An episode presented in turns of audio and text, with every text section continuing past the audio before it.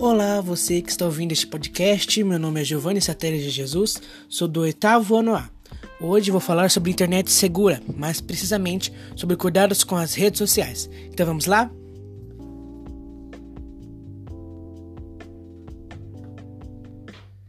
Hoje falarei sobre as amizades em redes sociais. Quero aqui fazer um apelo a você que está ouvindo.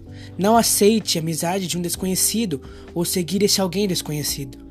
Isso é muito perigoso para a sua segurança. Você pode estar aceitando uma amizade de um stalker, por exemplo.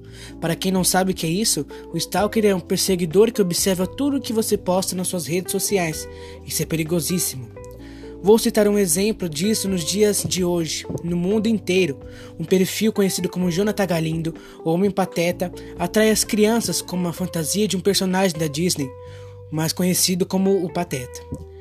E quando as crianças curtem as suas fotos ou pedem sua amizade, este perfil entra em contato com, com a criança e pode estimular a ela o suicídio, mandando mensagens horríveis para elas.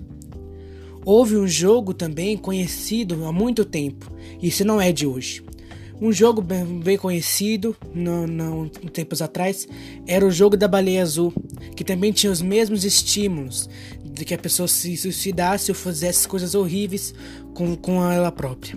E também o caso da Momo ou Momo, que também ficou conhecido no nosso Brasil. E este homem pateta realiza a mesma coisa. E se a pessoa não fizer o que ele manda, ele ameaça a pessoa dizendo que conhece onde ela mora, a família dela e etc. E outras coisas. Por isso, devemos ter cuidado com esse tipo de coisa. Ver com quem você pode confiar e postar suas fotos ou publicações com segurança. E outra dica aqui é que você reveja os seus amigos ou seguidores, para assim preservar a sua privacidade. E também evitem colocar a localização de onde uma determinada foto foi tirada, isso é bem importante, para não colocar em risco sua família e você também. Então essas foram algumas dicas.